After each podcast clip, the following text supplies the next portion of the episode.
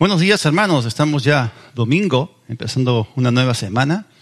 Y bueno, también vamos a empezar con una nueva serie. Dios ha puesto en mi corazón este mensaje y creo que es completamente necesario y relevante para el tiempo en el cual nos estamos encontrando. Esta serie se llama Sabiduría Financiera hoy día vamos a entrar en la primera parte. Miren, en este tiempo en el cual nosotros nos encontramos, de pandemia mundial y de cuarentena, la gente ha estado temiendo múltiples cosas lo primero han estado temiendo por su salud, también han estado temiendo otros por el fin del mundo y otros, por supuesto, muchos, la mayoría, han estado temiendo por sus finanzas. Así que este es un tiempo en el cual nosotros no debemos temer, sino más bien aprovecharlo para aprender muchas cosas buenas de parte de Dios. Y Dios mismo nos muestra en su palabra su disposición de enseñarnos. Si tenemos un corazón dispuesto, entonces muy bien podemos aprender. En el libro de Isaías, en el capítulo 48, en el versículo 17, leemos un mensaje directo del corazón de Dios para con su pueblo. Dice, así ha dicho el Señor, tu redentor, el Santo de Israel, yo soy el Señor tu Dios que te enseña provechosamente. Otra traducción dice que yo te enseño provechosamente o a prosperar, yo te enseño a prosperar y que Él te conduce por el camino en el que has de andar. Entonces Dios nos enseña a nosotros provechosamente. Esto es lo que nos conviene, lo que es mejor para nosotros, lo que es siempre para nuestro beneficio. Y aunque esta declaración toca diversas, varias o múltiples áreas o aspectos de nuestra vida, también incluye la verdad de que Él nos provee de sabiduría financiera. Ahora, nosotros cuando leemos los evangelios, vamos a darnos cuenta que uno de los temas de los cuales Jesús habló más fue justamente el dinero y cómo manejarlo. Y muchas veces lo que la gente quiere es simplemente tener acceso a más recursos, más dinero en sus manos, pero en realidad lo que necesitan, aparte de adquisición, de la adquisición del factor monetario, es también aprender a manejarlo. Y muchas veces el asunto es, o no es, si el dinero vendrá o no, sino más bien qué hacer cuando llega, es decir, cómo manejarlo o cómo administrarlo. Pero acá tenemos que comunicar una tremenda verdad, es que la mayoría falla en ejercer una mayordomía bíblica.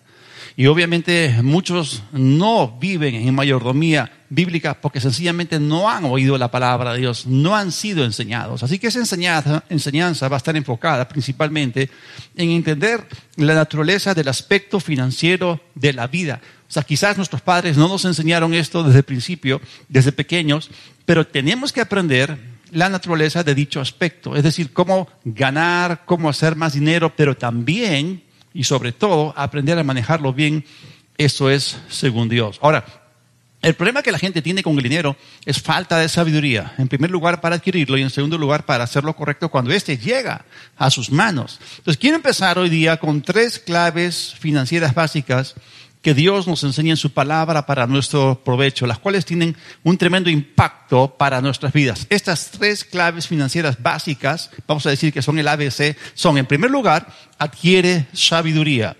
En segundo lugar, trabaja con diligencia. Y la tercera es, administra sus asuntos con buen juicio. Esta es la sabiduría financiera básica sobre la cual nosotros tenemos que empezar. Ahora, si nosotros somos necios, somos flojos y somos malos administradores o malos mayordomos de los recursos que Dios nos da, entonces nunca vamos a poder tener éxito en nuestra vida financiera. Por eso necesitamos ser sabios, necesitamos ser diligentes y necesitamos eh, ser buenos administradores o buenos mayordomos. Y esa es la verdad.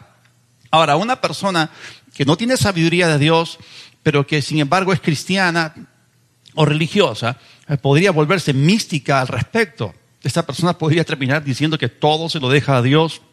Pero si nosotros pasamos por alto estos valiosos principios de la palabra de Dios, de cierto vamos a empobrecer. Por más que uno se ponga a confesar mil veces que la unción para prosperar está sobre uno, o sea, si no aplicamos estos principios, sencillamente no vamos a prosperar, no vamos a alcanzar el éxito. Entonces, si vamos a prosperar financieramente, tenemos que aprenderlo de Dios. Y lo que Dios nos enseña con respecto a esta área está enteramente basado en principios establecidos por Él. Ahora, en el Salmo 103, en el versículo 7, encontramos lo siguiente. Sus caminos dio a conocer a Moisés y a los hijos de Israel sus obras. Y noten ustedes que aquí hay un contraste Necesitamos entender la diferencia entre los caminos de Dios y las obras de Dios. O sea, la palabra de Dios no confunde las cosas, las separa, las diferencia, las distingue. Hay una gran diferencia entre los caminos de Dios y las obras de Dios. Ahora, ¿qué cosas son las obras de Dios? ¿A qué se refiere aquí el salmista al decir que Dios manifestó a Israel sus obras? No tengo ustedes aquí que él se está refiriendo a la generación de los hijos de Israel que fue contemporánea con Moisés. Así que dentro de este contexto, las obras de Dios son los actos milagrosos que Dios obró como resultado de la redención al salir Israel de Egipto. Así que las obras de Dios en este caso son los milagros de Dios y dichas obras, por supuesto, que fueron espectaculares y los israelitas las vieron. Pero, ¿cuántos de ustedes saben que dicha generación no fue fiel? Para con su Dios, ni pudo ser persuadida para que entrasen a la tierra de Canaán.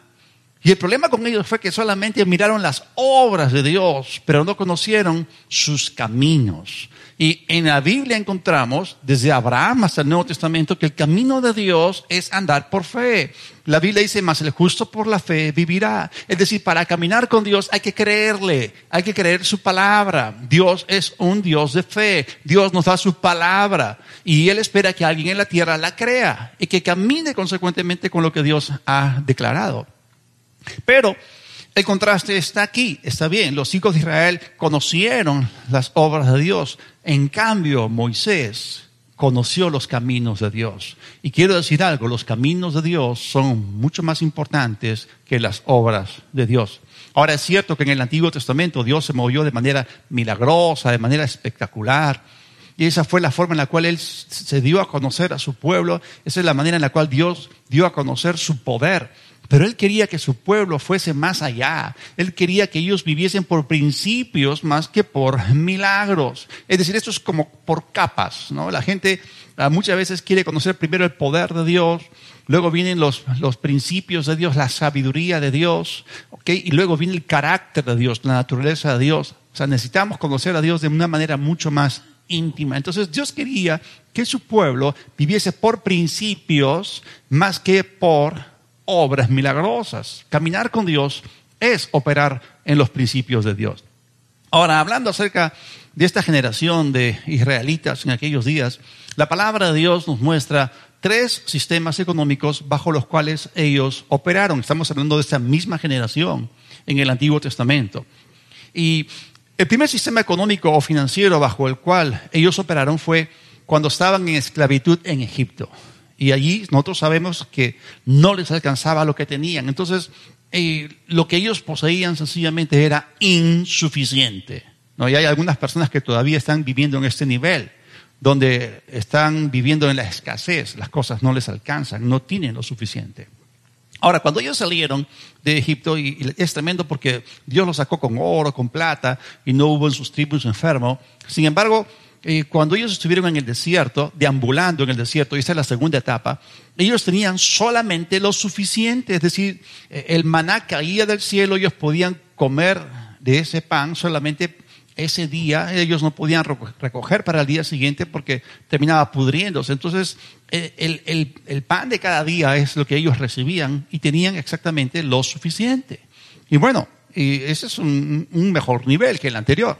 Y la tercera etapa fue cuando ellos llegaron a la tierra de Canaán y eran completamente libres. Es decir, ellos han pasado de la esclavitud hacia la libertad en una transición en la cual Dios los estaba preparando para introducirlos en la tierra. Entonces, aquí vemos que ellos entran en lo que se conoce como la abundancia. Ahora tenían más que suficiente. Entonces, pasaron de insuficiente a solo lo suficiente y ahora a más que suficiente. Y vemos acá un patrón en la escritura. vemos aquí cómo se nos comunica a nosotros la voluntad de Dios. Sí, es cierto, los israelitas vivieron 40 años en el desierto siendo alimentados sobrenaturalmente eh, por Dios con maná. Sin embargo, ese nunca fue el plan de Dios para ellos. No era lo óptimo. Y Dios lo hizo así porque porque es su naturaleza, porque Él es proveedor, Él los cuida a nosotros y Él suple a su pueblo lo que su pueblo necesita. Pero Dios tenía en mente algo mucho mejor para ellos. La tierra a la cual Él los estaba introduciendo era una tierra que fluía con leche y miel. Y cuando ellos ingresaron allí, ellos cruzaron el Jordán y tomaron eh, posesión de la tierra, inmediatamente el maná cesó. Es decir, esto milagroso cesó. Ahora estaban poseyendo una tierra que tenía campos, semillas, tenía cosechas, tenía una variedad de árboles frutales y todo en plena producción. Es decir, ellos heredaron casas que estaban terminadas, que estaban listas, tenían huertas, tenían eh, tierras de cultivo, todo en plena producción. Entonces, aquí surge la, la, pregunta, o sea, ¿cuál es la preferencia, o cuál fue la preferencia de Dios para con ellos? ¿El alimentarlos en base diaria de manera milagrosa o el que ellos operasen a través del proceso natural de aplicar el principio de la siembra y de la cosecha? Bueno, la preferencia de Dios definitivamente fue que ellos viviesen eh, eh, en los principios de la palabra de Dios y no tanto por milagros. Miren, necesitamos conocer a Dios así. Dios es tanto el Dios de milagros como el Dios de principios. Hay mucha gente que conoce solamente eh, el, aspecto externo de Dios, es decir, su, su demostración de poder, pero no van más allá no penetran y no profundizan y no ahondan en el conocimiento de Dios y no aplican sus principios porque no los conocen, no conocen los principios, no conocen los caminos de Dios, no conocen la sabiduría de Dios, ni mucho menos conocen su naturaleza. Ahora, yo digo todo esto para que aprendamos lo que Dios quiere enseñarnos para nuestro provecho, para nuestro beneficio, para nuestro bienestar, para nuestro progreso y para nuestra prosperidad. Así que Dios quiere que su pueblo conozca sus caminos. Esto es lo primero, tenemos que conocer los caminos de Dios. Es maravilloso caminar con Dios. La Biblia dice que Abraham caminó con Dios. Enoch caminó con Dios. Y nosotros también tenemos que aprender a caminar con Dios. Ahora, en el Salmo 84, en el versículo 5 tenemos pronunciada una bienaventuranza. Y cuando Dios dice bienaventurado, entonces eh, vemos que esto justamente va con una condición, pero hay una tremenda bendición escondida, empaquetada, contenida allí cuando nosotros nos alineamos con Dios. Salmo 84, 5 dice, bienaventurado el hombre que tiene en ti sus fuerzas y en cuyo corazón están tus caminos. ¡Wow! ¡Qué tremenda declaración! Noten ustedes que desde el punto de vista de Dios, la verdadera bienaventuranza está conectada con nuestra vida interior, con nuestra vida espiritual, porque está hablando acá de nuestro corazón. Es decir, eh, la, la bendición, la bienaventuranza tiene una directa conexión con el que nosotros tengamos sus caminos en nuestro corazón. Y no tiene nada que ver con el contemplar con nuestros ojos físicos manifestaciones milagrosas. O sea, la Biblia nos dice acá, bienaventurados los que ven milagros. O sea, tenemos que entender la diferencia entre lo que es verdaderamente sobrenatural y aquello que es simplemente espectacular. Eh, mucha gente se va en pos de lo espectacular, pero no todo lo espectacular necesariamente es sobrenatural y de Dios. O sea, Dios quiere que sigamos lo sobrenatural, que lo sigamos a Él, aplicando los principios que Él nos enseña para que podamos verdaderamente disfrutar de una prosperidad perdurable, sostenida y garantizada. Es decir, en su palabra Dios nos da sabiduría, Él nos da el camino a la provisión permanente. Dios es proveedor y los que buscan a Dios no tendrán falta de ningún bien. Ahora, hay algo que es cierto y que eh, nadie puede negar, y es lo siguiente. a todos nosotros nos gustaría tener más dinero. Es bien raro que se le pregunte a alguien, eh, ¿te gustaría tener más dinero? y que diga que no. Miren, eh, es cierto, está bien, podemos tener un deseo de tener más dinero, pero la verdad es que deberíamos estar más interesados en adquirir sabiduría de Dios antes que más dinero, porque podríamos llegar al punto en que tenemos mucho dinero, pero no sabemos manejarlo. Y allí podríamos cometer una serie de torpezas y podríamos llegar a una serie de problemas sencillamente por falta de sabiduría. Porque si nosotros colocamos el dinero por encima de la sabiduría de Dios, entonces estaríamos amando al dinero y a Mamón más que a Dios. Y en el libro de Proverbios se nos dice que, que amemos la sabiduría, que busquemos sabiduría, que la adquiramos, que la almacenemos, que la guardemos o atesoremos en nuestro corazón sobre cualquier otra cosa. Necesitamos buscar, anhelar la sabiduría de Dios, la sabiduría de lo alto. Así que si tú dispones tu corazón para ser enseñado por Dios en esta área, si tú te delante de Él para adquirir sabiduría que viene o que desciende de lo alto en esta área, entonces serás capaz de conocer y abrazar lo que nosotros vamos a llamar la cultura financiera de Dios. Ahora, si tú eres una persona a la que se le acaba su quincena antes que transcurran las siguientes dos semanas, entonces estás en problemas y podrías terminar en rojo desde punto de vista financiero. Ahora, en esta época, la gente vive preocupada de que llegue el fin del mundo, ¿no? Pero otros viven preocupados de que llegue el fin de la quincena.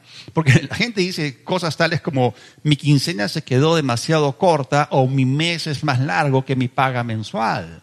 Y finalmente ya no pueden esperar más su siguiente paga porque el pan se les acaba tres días antes de cada quincena o cada mes. Y miren, si nuestros egresos superan nuestros ingresos, entonces estamos en problemas y podríamos terminar en rojo y endeudados. Aquí hay un desbalance financiero.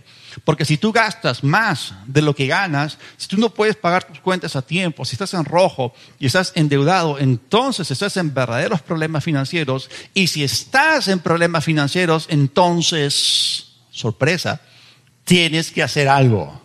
Profundo, ¿no? Pero, por supuesto, tienes que hacer algo, pero algo diferente. Es decir, no más de lo mismo que no te funciona, sino algo diferente que sí te funciona. Y por eso nosotros recurrimos a Dios, a su palabra y a su sabiduría.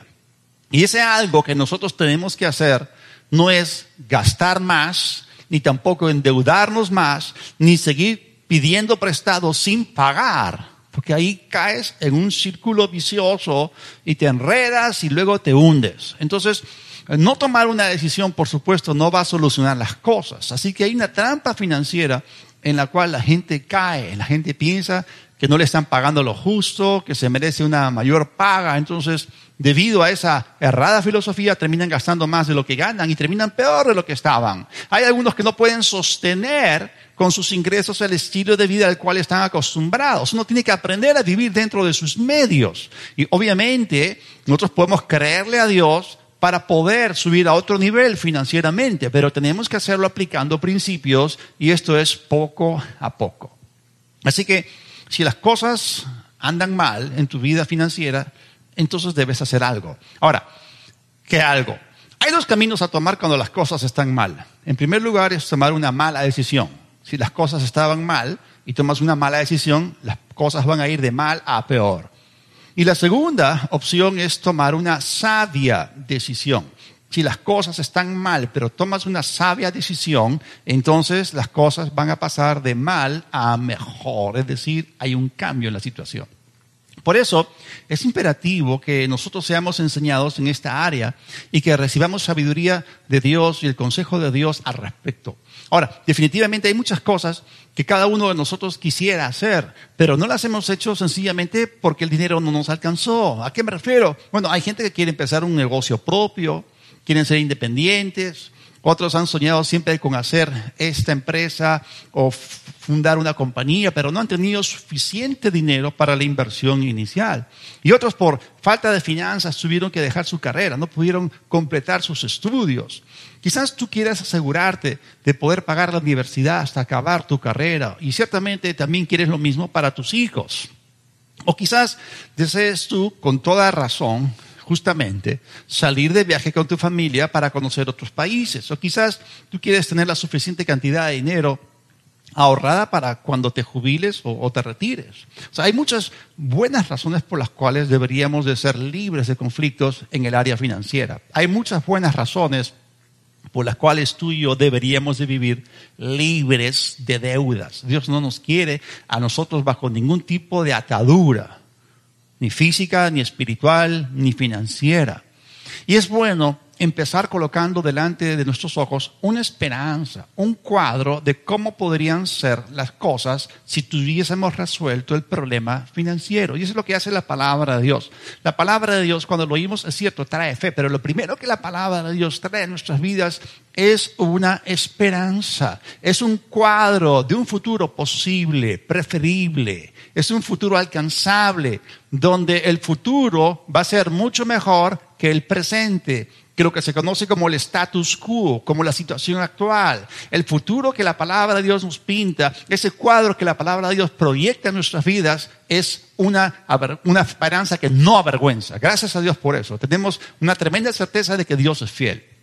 Ahora, en el libro de Proverbios, en el capítulo 13, y estamos entrando en un libro que habla de sabiduría en diferentes áreas, y también aquí hay mucha sabiduría financiera, en Proverbios 13, en el versículo 12, dice que la esperanza que se demora es tormento del corazón.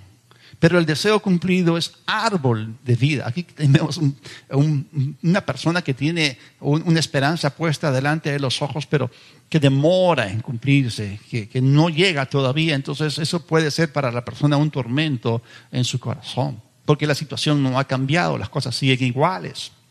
Pero aquí vemos ah, un caso en el cual el deseo ya se cumplió, la esperanza vino a ser una realidad en el hoy, y entonces esto cambia la situación por completo y se convierte en un árbol de vida. Aquí la metáfora es justamente cuando se habla de un árbol es que está produciendo algo, hay un producto. Aquí lo que se está produciendo es vida, vida en abundancia, bienestar, gozo, paz, tranquilidad, provisión.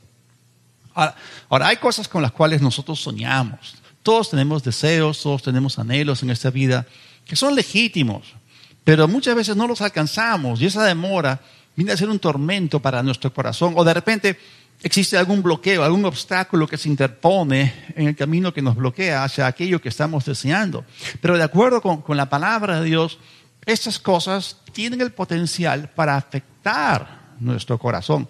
Y acuérdense que la bienaventuranza viene sobre nosotros a nivel de nuestro corazón. Es decir, nuestro corazón tiene que conocer los principios, los caminos de Dios. Y miren lo que dice en Proverbios el capítulo 4, en el versículo 23. Y aquí Dios nos dice que la condición de nuestro corazón es sumamente importante. Proverbios 4:23 dice, sobre toda cosa guardada, guarda tu corazón porque de él emana la vida. Hay, muchas cosas que nosotros tendríamos que guardar y tenemos que, guardar diferentes cosas, hay que proteger diferentes cosas, pero la cosa más importante que tú y yo tenemos que guardar es nuestro corazón. Y si nosotros no guardamos nuestro corazón, o si nuestro corazón nunca se recupera por el daño de una esperanza que se demora, o por un deseo no cumplido, quizás hemos tenido una decepción, Quizás hemos colocado falsas expectativas en, alguien y, no hemos recibido de la persona lo que nosotros esperábamos. Hemos puesto nuestros ojos en el hombre y no en Dios. Entonces, eso nos separa aún más del gozo de tener algún día nuestro deseo cumplido. Es decir, ese árbol de vida está lejano todavía, está muy lejos eh, de nuestro alcance. Y por eso tenemos que guardar nuestro corazón para que lo que la gente está hablando, que este tiempo de pandemia, no nos afecte. La gente está hablando de escasez, la gente está hablando de desesperanza, la gente está hablando de incertidumbre, pero en la palabra de Dios tenemos los conceptos, tenemos la presencia de la abundancia, de la esperanza y de la certidumbre o certeza. Por eso es muy importante que guardemos nuestro corazón, porque nuestro corazón tiene una parte muy importante que jugar en nuestra prosperidad. Es allí donde debe atesorarse la sabiduría de Dios y sobre todo en esta área que es el área financiera. Ahora tenemos que entender que hay cosas que toman tiempo. Nosotros tenemos que eh, reconocer que estamos metidos en una serie de procesos. Hay algunas personas que aman la mentalidad de los atajos, y ellos eh, quieren saltarse las etapas apropiadas que son necesarias para nuestro desarrollo y ahí es que se meten en problemas. Pero hay cosas que toman tiempo y el corregir una entera vida marcada por hábitos financieros equivocados, o sea, no es algo que va a ocurrir de la noche a la mañana. Así que la voluntad de Dios es que tú y yo vivamos libres de deudas, pero tenemos que entender que es ilusorio pensar que tú saldrás de ellas de la noche a la mañana. O sea, no te sientes esperar un milagro en el sentido de que un ángel va a venir, se te va a aparecer y te va a decir, mira, yo voy a motivar a un hombre de negocios para que ah, te firme un cheque de un millón de soles, ¿ok? Y, tú puedas salir de, esa presión financiera. Y, pero ese no sería el principio de Dios, esos no serían los caminos de Dios, sería una obra espectacular. Pero ¿y si tú no has cambiado tu forma de manejar el dinero? No pasaría mucho tiempo hasta que vuelvas a endeudarte. Entonces, tú no vas a salir de deudas de la noche a la mañana, así que no has cambiado tu forma de pensar y no te has alineado con los principios de la palabra de Dios. Hemos hablado de la cultura financiera de Dios. Y si tú estás operando bajo una cultura financiera diferente, entonces tarde o temprano vas a terminar gastando más de lo que tienes y endeudándote. Entonces, tu hombre interior, tu espíritu, viene a ser el canal a través del cual Dios te va a ayudar a salir de deudas. Y por eso tienes que tener mucho cuidado de lo que tú pones en tu corazón. Ahora, en ese pasaje, Proverbios 4:23, la parte final dice que de nuestro corazón emana la vida. Y Dios describe nuestro corazón, nuestro espíritu, nuestro hombre interior como una fuente. Es decir, de él emana la vida, de él emana tu futuro. Como ah, siempre me gusta decir, tu corazón es la fábrica de tu futuro. ¿Cuál va a ser el producto? Al final de la línea de producción, ¿cuál va a ser el producto? ¿Es un producto cuya calidad está garantizada? ¿Qué clase de producto? Bueno, todo depende de lo que tú permites que entre en tu corazón. Y si tú te permites a ti mismo convertirte en una persona escéptica, incrédula, si tú permites que tu corazón se endurezca, si tú tienes resentimiento en tu corazón, si tú piensas que, es injusto lo que te están pagando o, o la vida es injusta contigo, bueno, buenas noticias, o sea, eh, estás descubriendo la pólvora, no, quiero que sepas que este mundo, este sistema social mundial es completamente injusto. Así que tú no tienes que culpar al sistema, tú tienes que mirar a Dios, porque hay principios que si tú los aplicas, entonces esto se va a levantar por encima del sistema económico mundano. Si tú comienzas a aplicar los principios y si tú vives bajo la cultura financiera de Dios, esto te va a sacar a flote de tal manera que tú reines y tengas abundancia. Entonces, si tú no guardas tu corazón y te vuelves una persona incrédula, escéptica, si tu corazón se endurece, entonces lo que vas a estar haciendo es sabotear o boicotear tu propio futuro. Te vas a estar disparando a ti mismo a los pies.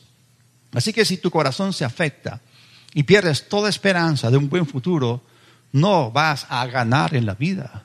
Porque Dios siempre nos trae la victoria por medio de nuestro corazón. Ahora, cuando tú naces de nuevo, la parte de ti que cambia es justamente tu espíritu, tu hombre interior. Tú recibes en el nuevo nacimiento un nuevo corazón, un nuevo espíritu. Cuando uno recibe a Cristo, no recibe la nueva mente. Por eso la Biblia nos dice que después del nuevo nacimiento tenemos que entrar en un proceso conocido como la renovación de nuestra mente. Y este es un proceso subsecuente al renacimiento espiritual. Dios, por supuesto, empieza su buena obra en ti cambiando tu espíritu y luego empieza un entero proceso de transformación conocido en la palabra de Dios como la renovación de nuestra mente. Y es justamente en ese proceso que nosotros adquirimos la sabiduría y el consejo de Dios de modo que podamos conocer y entender la cultura financiera de Dios y poder empaparnos de ella hasta que se convierta un estilo de vida y una parte habitual de nosotros. Así que es a través de este canal, que es tu espíritu, tu corazón, que las bendiciones de Dios van a ser manifestadas en tu vida. Así que si tú permites que tu espíritu se envenene o se contamine, si tú permites en tu vida por lo que las noticias dicen, por lo que la gente habla, el desánimo y renuncias a tus sueños y a tu expectativa de un futuro promisorio o favorable, entonces vas a terminar alejándote de lo que Dios quiere que tengas. Ese árbol de vida estará mucho más lejos, estará en el horizonte. Ahora, es a través de tu relación con Dios que tú te vas a posicionar para poder experimentar la prosperidad que es su perfecta voluntad para ti. En estos días donde la gente habla muchas cosas en las redes sociales, hay muchos ataques también contra el mensaje de prosperidad. Y es cierto que hay gente que ha cometido excesos, hay abuso. Como ustedes saben, siempre digo esto, está el uso y está el abuso. Pero que haya personas que abusen de algo, eso no significa que exista la forma balanceada, la forma correcta. Dios es un Dios que quiere que tú y yo prosperemos. Dios no quiere que tú y yo permanezcamos en la pobreza. Y la, la, pobreza no es parte de la creación original, vino como parte de la maldición. Es más, Cuando nosotros leemos acerca de nuestra redención en, Cristo, en Gálatas 3.3, se dice que Cristo nos redimió de la maldición de la ley. Y en Deuteronomio 28 se nos dice que la maldición de la ley era triple en naturaleza. Tenía que ver con la muerte espiritual, tenía que ver con la enfermedad y también tenía que ver con la pobreza financiera. Entonces, eh, Dios no quiere que nosotros vivamos bajo el yugo de ningún tipo de maldición. Por eso en la palabra de Dios tenemos buenas noticias y la buena noticia es que Dios quiere que tú y yo prosperemos. Así que la voluntad de Dios es prosperidad, es buena, es agradable y perfecta. En tercera de Juan, en el versículo 2, dice amado. Dice la forma en la cual Dios se dirige a ti, te llama amado. Mi oración es que seas prosperado en todas las cosas y que tengas salud, así como prospera tu alma. O sea, Dios está afirmando claramente, sin ningún lugar a dudas, de que Él quiere que tú y yo prosperemos. Dios está expresando aquí en su palabra que Él quiere que nos vaya bien financieramente. Pero todo esto va ligado con nuestra vida interior. Es decir, tu prosperidad en toda área es directamente proporcional con la condición de tu alma. Y muchas veces la gente piensa, wow, tengo un problema espiritual, tengo un problema con mi fe, tengo un problema en mi corazón, pero realmente muchas veces el problema no es, no es espiritual, sino el problema es más mental, porque eh, lo que la iglesia necesita es cambiar su forma de pensar. Un gran problema de la iglesia es que tienen un corazón nuevo, un espíritu nuevo, pero tienen una mente vieja. Y no han cambiado su forma de pensar, no están pensando pensamientos alineados con los pensamientos de Dios.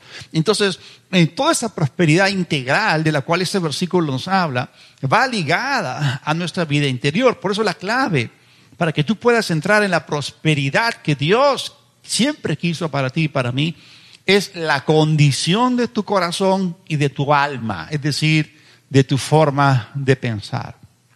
Ahora, la sabiduría de Dios imparte a nuestro corazón eh, tremendos secretos, tremendos, ah, tremendas verdades, pero eso que, que entra en nuestro corazón también tiene que alcanzar nuestra mente. Tenemos que entender esos principios. Ahora, vamos al libro de Josué en el Antiguo Testamento. Y nosotros sabemos que él fue el sucesor de Moisés y a él le fue encomendada la misión de introducir al pueblo de Israel a la tierra de Canaán. Nosotros sabemos por el fin del libro de Deuteronomio que Moisés había muerto y el nuevo líder sobre la nación fue Josué. Sabemos que Moisés fue un tremendo hombre de Dios, fue uno de los más grandes eh, líderes que Israel tuvo. Y bueno, nosotros sabemos que eh, los profetas, los demás profetas tuvieron sueños, tuvieron visiones, pero Dios hablaba con Moisés cara a cara, o como dice en el hebreo, boca a boca. Es tremendo. Ahora le toca a Josué. Moisés le pasa la posta a Josué y él tiene la noble tarea de dirigir a Israel hacia Canaán y de enfrentar a la gente impía que habitaba las ciudades allí. Así que eh, Josué tuvo que conquistar ciudad tras ciudad y él sí se atrevió a creerle a Dios, cosa que la generación anterior rehusó hacer y por eso no entró en la tierra, sino que murió en el desierto. De esa generación solamente dos personas entraron, que fueron Josué y Caleb. Y la Biblia dice que tuvieron un corazón diferente, un espíritu diferente. Y la Biblia dice que ambos tuvieron éxito. Noten ustedes cómo nuestra prosperidad, nuestro éxito está ligado con la condición de nuestro corazón. Ellos tuvieron un espíritu de fe, no un espíritu de incredulidad. Ahora vamos a Josué 1.8 es un eh, versículo bastante conocido y es una clave, es un principio que tiene que ver justamente con ah, lo, lo, que estamos aprendiendo para prosperar. Josué 1.8, nunca se aparte de tu boca este libro de la ley, más bien medita en él de día y de noche para que guardes y cumplas todo lo que está escrito en él. Así tendrás éxito. Otra traducción dice, así harás prosperar tu camino y todo te saldrá bien. Noten ustedes aquí que Dios nos está diciendo cómo prosperar. Si no fuese la voluntad de Dios cómo prosperar, no compartiría esos principios con nosotros, pero Él lo compartió. Así que lo que leemos aquí es bastante interesante. ¿Se han dado cuenta que Dios no dijo que Él nos prosperaría, sino más bien Él dijo que tú mismo harías prosperar tu camino? Es decir, Dios tiene una parte pero también nosotros tenemos una parte que jugar en todo este asunto. Pero esto solamente ocurre cuando tú llegas a pensar como Dios, cuando por meditar su palabra comienzas a capturar la perspectiva de Dios y comienzas a, comprender la verdadera naturaleza de las cosas. ¿Y a qué me refiero con todo esto? Estoy hablando acá acerca de conocer y entender primero sus principios, sus caminos como algo indispensable, lo cual siempre va a ser previo a nuestra prosperidad financiera. Es por eso que tú no puedes permitir que tu corazón se contamine o se envenene. Tú no puedes permitirte tener una mente negativa o una mentalidad cerrada. Esto es cierto, la gente negativa nunca prospera y la gente negativa tampoco se recupera de una enfermedad. O sea, no debes permitir que en tu vida sigan operando los patrones mentales equivocados. Entonces, ya hemos visto que nuestra prosperidad involucra el área del corazón. La bienaventuranza está dada para aquellos que tienen los principios y los caminos de Dios en su espíritu. Pero también hemos visto en tercera de Juan 2 que nuestra prosperidad está completamente ligada a nuestra forma de pensar, porque dice, así como prospera tu alma. Entonces, vemos acá una combinación. Es la combinación espíritu-alma o la combinación corazón-mente. Y esta es indispensable para nuestra prosperidad financiera, es decir, nuestro corazón y nuestra mente tienen que estar completamente alineados con Dios, con la palabra de Dios y con sus principios. Esto es muy importante. Así que en esta primera parte de esta serie, en esta introducción, yo quiero hablarles de la importancia de la condición de nuestro corazón y la condición de nuestra mente. Estas cosas son fundamentales para que nosotros nos podamos posicionar y recibamos y experimentemos las bendiciones de Dios. Y por eso es tan, pero tan importante, y no puedo dejar de enfatizar la importancia de que nosotros aprendamos a meditar la palabra de Dios en base diaria, de modo que podamos alcanzar la meta de llegar a pensar como Dios piensa. Noten ustedes, Josué tenía la tarea, la magna tarea de tomar posesión de la tierra de Canaán. Y cuando nosotros leemos en el libro de Josué, él venció más de 30 reyes. Estamos hablando de unos 32, 33 reyes. Había naciones fuertes, poderosas, había ciudades eh, amuralladas, como dice en el libro de Deuteronomio, hasta el cielo, hablando acerca de que eran ciudades inexpugnables. Pero frente a lo inmenso de la tarea que Dios le estaba encomendando, Dios le dio un secreto, un principio. La palabra clave es medita. Y si tú meditas y extraes sabiduría, entonces vas a poder tomar pasos y te van a llegar, llevar a una indiscutible victoria. Tú mismo harás prosperar tu camino, tú mismo tendrás éxito. Esto es muy importante. ¿Por qué? Porque vas a ver la cultura financiera de Dios, vas a ver la perspectiva de Dios, vas a ver la verdadera naturaleza de las cosas, vas a mirar las cosas alineado con Dios. Así que Ah, la próxima semana vamos a continuar extrayendo de las escrituras sabiduría financiera. Vamos a orar. Padre, te damos gracias porque tú tienes cuidado de nosotros. Señor, tú nos tomas de nuestra mano derecha y nos guías, Señor, nos enseñas provechosamente. Tú nos encaminas por el camino en el cual debemos andar. Y Señor, te damos gracias porque tú eres maravilloso. Has dado a cada uno de nosotros tu Espíritu Santo como nuestro Maestro interior. Y justamente con tu palabra, Señor, la combinación palabra, Espíritu, es de tremenda bendición a nuestras vidas. Señor, estamos abiertos para recibir de ti pepitas de oro de revelación, perlas de sabiduría, sabiduría de lo alto, Señor, que puedan ser establecidas en nuestro corazón para que nosotros podamos aplicarlas y poder verte a ti moviéndote poderosamente a través de tus verdades. Te damos las gracias y la gloria por todo en el nombre de Jesús. Amén.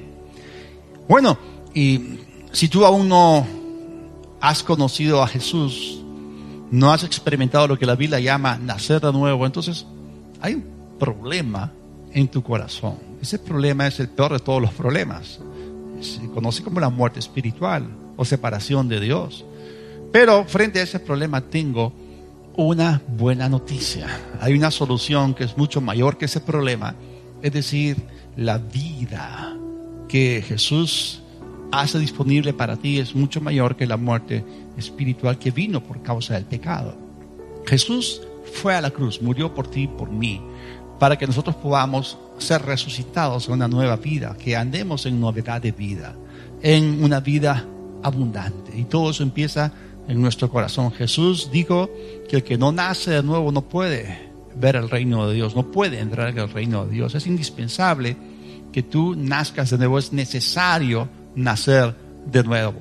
¿Y cómo se nace de nuevo? Sencillamente aceptando de que ah, Jesús fue eh, el sacrificio que Dios envió a morir por ti, por mí, para saldar nuestra deuda de pecado. Si tú reconoces que eres pecador, reconoces que tienes una deuda de pecado con Dios y quieres arrepentirte de todo corazón, entonces tú debes acudir a Él, al Salvador, que venció el pecado, la muerte y al diablo, resucitó glorioso para que tú, eh, tú, tú fueses perdonado y puedas tener una nueva vida.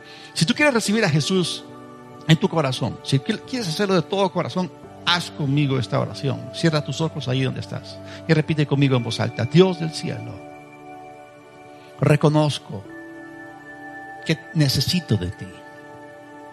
Reconozco mi condición espiritual, que he pecado contra ti. Perdóname, perdona mis pecados. Creo que Jesús es mi Cordero personal. Jesús, te recibo como mi sacrificio. Te confieso como mi Señor. Y creo que el Padre te resucitó para que yo sea perdonado. Recibo hoy de ti el perdón de pecados y el regalo de la vida eterna. Por la fe en ti, en el nombre de Jesús. Amén.